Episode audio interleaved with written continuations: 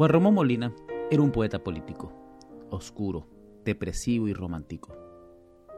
Rigoberto Paredes lo describe como el más grande poeta fracasado de Honduras. Nunca publicó. Lo hizo su amigo Froilán Turcios. Y de alguna manera nunca supo vivir entre los demás poetas. Fue amigo de Terencio Sierra, quien siendo presidente lo mandó a picar piedra a la salida del sur de Tegucigalpa, como castigo por la crítica que hizo de su administración en el artículo Un hacha de afilar en el Diario de Honduras. Murió en 1908, de depresión, pero más de sobredosis de opio, en una cantina de San Salvador llamada Estados Unidos. Decía Juan Ramón Molina, en un ambiente como el nuestro, de sorda agresión e indiferencia, el intelectual de veras tiene dos escapatorias para librarse de la muerte por asfixia. O se aísla soberbiamente en su cima, envuelto en su nube, de tal modo que no se digne ver a los genios municipales, acaparadores de gloria barata y al pormenor, o le degüellan, como si fuese carnero de un holocausto propiciatorio del arte, sobre su altar de ripios pacientemente acumulados. Molina, el escritor, quizás más representativo de la tragedia de ser hondureño, escribió al salir del país un poema que retrata muy bien, a manera casi de sentencia, el dolor de su partida.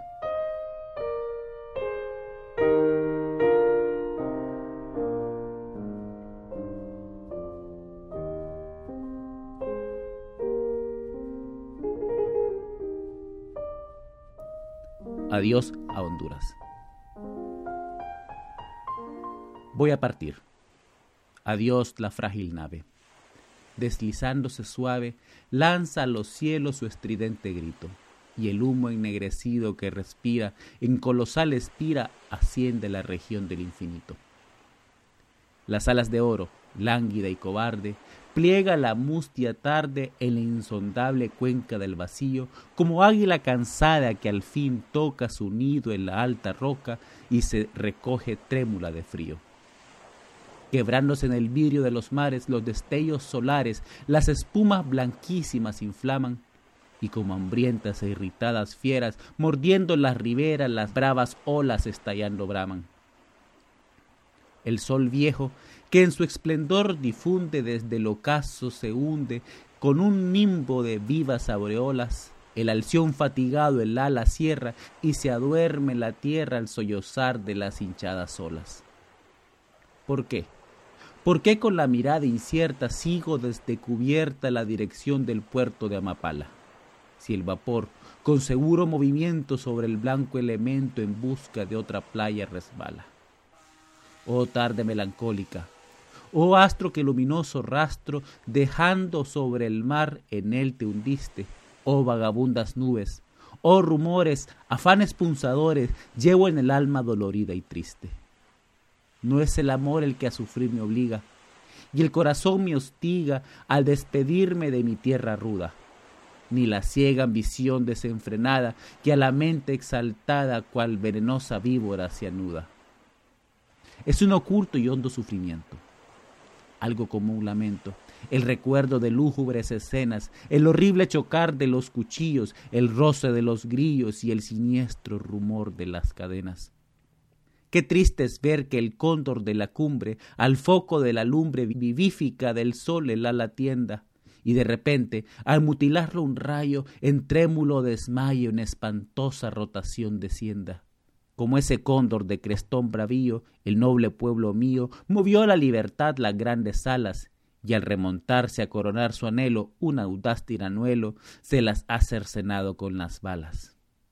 Así como la flor, rica en esencia, mancha con su excrescencia el purísimo cáliz los insectos, han deshonrado el hondureño solio con torpe monopolio mandatarios estúpidos y abyectos Oh pobre patria, el que de veras te ame en indolencia infame no mirará el ridículo sainete sin que encamine, trágico y austero, el paso al extranjero o a los histriones con las alas rete. Por eso en tu frontera montañosa, sobre olvidadas fosas, te baña el sol con sus ardientes luces, contempla el caminante entre zarzales y abruptos peñascales alzarse al cielo solitarias cruces. Yacen allí, tras las batallas cruentas, la torva osamenta de tus hijos más dignos y valientes, y que robaron en su rabia loca de una roca a otra roca el cartucho mordiendo entre los dientes. Ay, a pesar del largo despotismo que te empuja al abismo, a la nostalgia sin hallas remedio, Mares cruzando y anchos horizontes, tornamos a tus montes porque nos mata un incurable tedio. Vi humillada en el polvo la bandera, extinguida la hoguera del patriotismo, alzados los potervos, hundido el pueblo en vergonzosas cuitas, las águilas proscritas por una banda de voraces cuervos. Vi más pudiera el pensamiento mío describir el sombrío, lúgubre cuadro de baldón y mengua que me llenara de indecible espanto. Vigor falta a mi canto y siniestro vocablo a mi lengua. Cuando enaltece el déspota triunfante, la poesía vibrante es triste objeto de irrisión y mofa.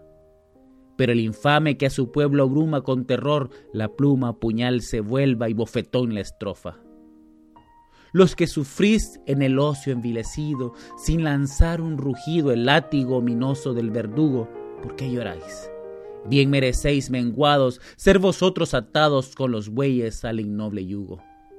Pero, ¿qué exclamo? Perdonadme, amigos, que impasibles testigos no fuisteis nunca de la patria ruina, porque habéis muerto con valor sereno, coméis un pan ajeno y sufrís en hedionda Bartolina.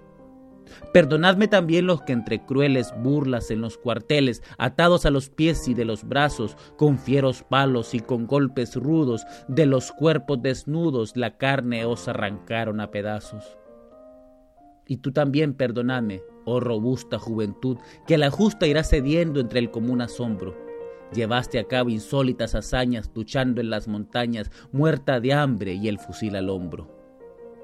De la ciudad al triste caserío, despertó al fin el brío a tu voz de los hijos de mi tierra, y en tus bases graníticas sentados los montes enriscados, tu ronco grito repitieron guerra. ¿Por qué fue en balde el temerario arrojo con el que sublime enojo el pecho diste la mortal metralla? Ahora que triste la mirada giro alrededor, te miro, sin sepulcro en los campos de batalla. ¿Qué fue de aquellos que estreché la mano que quise como hermanos en otros tiempos y mejores días. ¿Dónde están? ¿Cuántos son? ¿Por qué se vedan? Ay de ellos, solo quedan ilustres sombras y osamentas frías. Todos murieron en la lucha fiera, al pie de su trinchera, víctimas nobles de un brutal encono. Y hoy Honduras, cometiendo excesos, alza sobre sus huesos en despotismo azorador tu trono. A los malvados que a su pueblo oprimen, con el crimen, el crimen ha de poner a su infamia coto. O volarán odiados y vencidos del solio, conmovidos por un social y breve terremoto. Vendrá la redención, me voy en tanto. La noche tendió el manto por la callada inmensidad del cielo, y cual del sol enamorada viuda, melancólica y muda, vierte la luna un resplandor de duelo.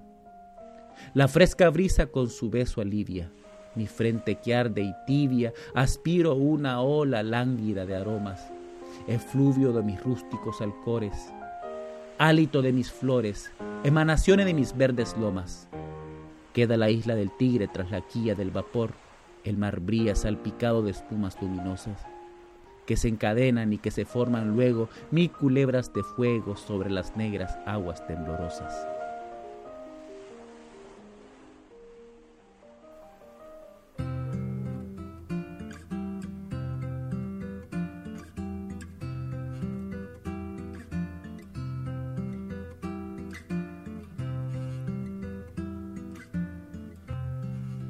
Si me levanto temprano, fresco y curado, claro y feliz, y te digo voy al bosque para aliviarme de ti. Sabe que dentro tengo un tesoro que me llega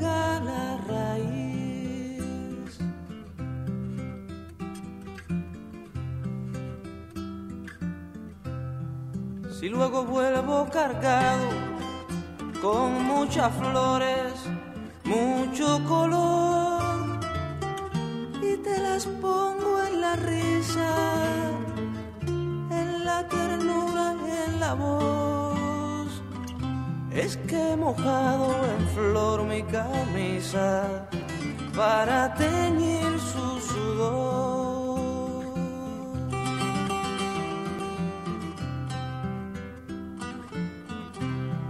Pero si un día me demoro, no te impacientes, yo volveré más tarde. ¿Será que la más profunda alegría me habrá seguido la rabia ese día? La rabia simple del hombre silvestre, la rabia bomba, la rabia de muerte, la de niños, la rabia se me ha podrido el cariño, la rabia madre, por Dios tengo frío, la rabia es mío, eso es mío, solo mío,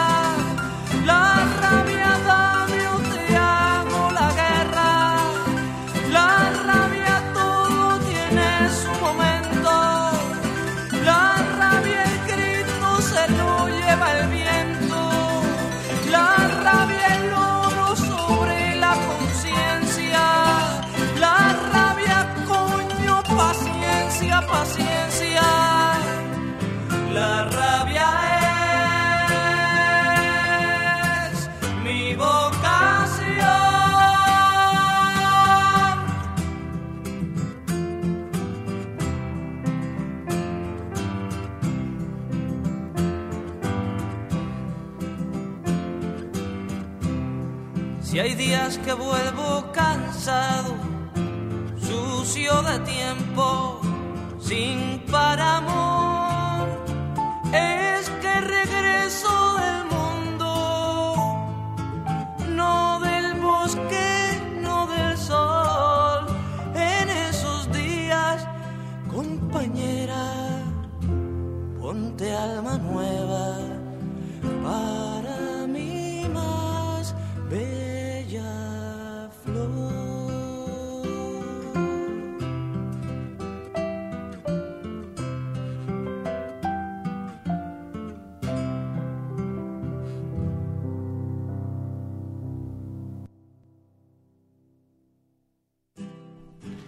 Hemos escuchado del cantautor cubano Díaz y Flores. En España, debido a la dictadura franquista, hubo que cambiar el nombre de este disco por Te doy una canción, ya que se censuraron los temas Santiago de Chile y Díaz y Flores. Este último daba el nombre al disco. Esta canción se sustituyó por Madre y Te doy una canción. Al desaparecer la censura luego de la caída de la dictadura, las dos canciones fueron agregadas y de nuevo, las nuevas ediciones en España y en el resto de América Latina tienen 13 canciones. Este disco fue sacado en 1976.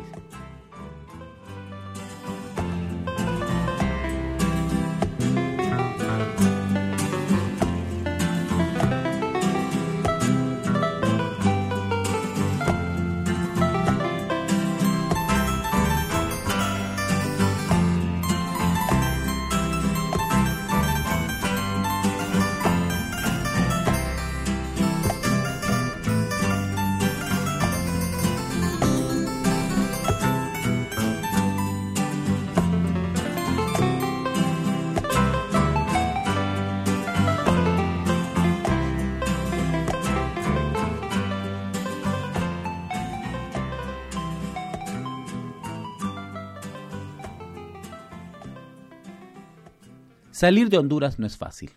Digo, no salir como de vacaciones o de viaje de trabajo, que resulta más cómodo en la medida se está mejor económicamente. Los pobres no viajan de vacaciones, sino salir sin fecha de regreso, con boleto de una vía, sin poder ver atrás cual mujer de Lot. Salir de Honduras duele, eso lo sabemos. Una experiencia compartida por muchas y muchos. Unos partiendo al exilio económico, a vivir a las sombras de un imperio que nos niega, otros escapando de la muerte. En ambos casos se deja parte de uno. Se suelta el clima, el color verde de las montañas, el atardecer puntual y silencioso que se roba la bala y la indiferencia, y se dejan los amigos y ese amor que pasa a ser nostalgia. Se trae lo que cabe en la mano desnuda, una Honduras que no existe sino en nuestra imaginación. Existen muchas filas para entrar a Estados Unidos, unas subterráneas que pasan por ríos y túneles oscuros, otras las que usamos aquellos afortunados existentes para el mercado entre las frías paredes de los puertos. ¿En dónde estoy? pregunté al oficial de migración. Porque todos los puertos son uno solo, como todas las líneas cuando se cruzan al otro lado. No sabe en dónde está, me respondió preguntando. Sé a dónde voy, eso es lo que importa, le dije mientras miraba los escaparates que se le niegan a mi gente. Estados Unidos es un país extraño. Su pueblo, que vive sumido entre boletines de ofertas de Walmart y noticias amarillas de Fox News, hace homenaje sin saberlo a Anaximandro de Mileto, un filósofo del siglo VII que afirmaba que la Tierra era un cilindro aplanado y el centro del universo. No sé por qué conozco de este personaje y olvidado. Sí que fue el primero en aventurarse en hacer un mapa mundi. Allí mismo, donde hay generación para las cosas, ahí se produce también la destrucción según la necesidad, decía Naximandro como adagio para el gran imperio norteamericano. En este país el mundo no existe. Existe el miedo, la duda y la ignorancia. Palestina es un pueblo inventado, manifestó Newt Greenwich recientemente en un debate librado por los precandidatos republicanos a la presidencia de Estados Unidos. Lo veo y pienso que Estados Unidos construye personajes oscuros de rostros limpios, macabras criaturas con olor a muerte. Gingrich ha provocado la ira del mundo, o a lo menos parte de él, aunque quizá en el fondo tenga razón. ¿Acaso no son inventados todos los pueblos del mundo? ¿No es Estados Unidos acaso un pueblo inventado? Aquí las casas están vacías. Durante la década pasada los bancos las ofrecían como confites sin garantía de pago. La gente las compró, confiando en las columnas gruesas de un imperio que les aseguraba la perennidad del bienestar económico. Ahora los bancos las han recuperado y las dejan podrir, mientras en las medianas de las autopistas se ven las tiendas de campañas y trailers con cientos de familias sin vivienda. La economía está mejorando, se dice por todos lados y no nos queda más que confiar en la sabiduría de Goebbels, que dijo a principios del siglo XX que una mentira mil veces repetida se transforma en verdad. En contraste se muestra la crisis en Europa, las guerras en el norte de África, las protestas en China y Rusia. ¿Podemos esperar para Rusia lo que pasó en Egipto? preguntaba alguien en la prensa esta mañana ignorando las protestas de los ocupas en Wall Street. Esta semana se tomaron los muelles en San Francisco en protesta por un sistema que parece nadie reconocer. El presidente Obama repite las palabras del presidente Bush de hace cinco años. La guerra terminó. Se repite, como en 1975 la salida de los soldados gringos de una guerra empantanada en tierras distantes y se teme entre a otra guerra aún más desastrosa. Estoy preocupada por vos, porque vas a tener que comenzar una carrera y casi tienes ya 40 años, me dijo mi madre entre inglés y español este fin de semana. No estoy comenzando de cero, pensé. Pero en el fondo ella tiene razón. Ella comprende en Estados Unidos todos comenzamos de cero y su preocupación es genuina. El invierno es duro. Se mete bajo la piel y llega hasta los huesos, congela la sangre y las palabras caen como granizo. Las calles de Estados Unidos son silenciosas y los carros andan despacio, en alerta, porque afuera los leones visten de azul y sorprenden en las esquinas.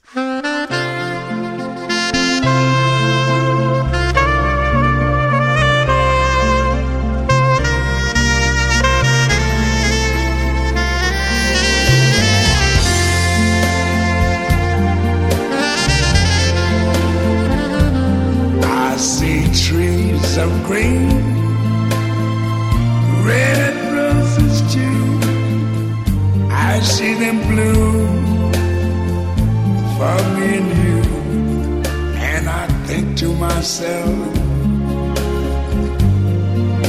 what a wonderful world.